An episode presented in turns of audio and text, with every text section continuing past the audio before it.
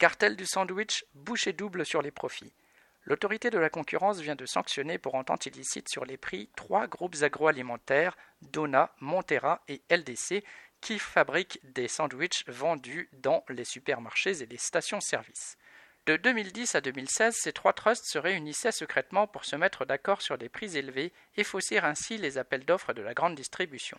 Ces pratiques frauduleuses ne sont pas nouvelles et sont même très fréquentes. Il y a eu le cartel du jambon, de l'électroménager, des produits d'entretien, de la téléphonie mobile, etc. Dans presque tous les secteurs, quelques grands groupes capitalistes sont en situation de quasi-monopole et il leur est donc très simple de s'accorder sur les prix.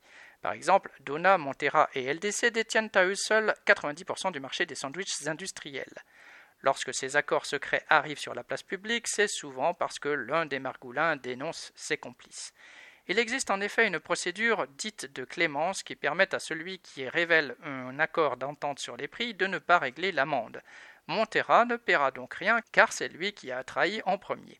LTC devra verser 15,5 millions d'euros et Dona 9 millions, soit une diminution de 35% de la sanction, car, d'après la loi, eux aussi bénéficient de la procédure de clémence puisqu'ils ont chacun dénoncé l'accord l'un après l'autre. Une loi vraiment faite pour inciter à la récidive.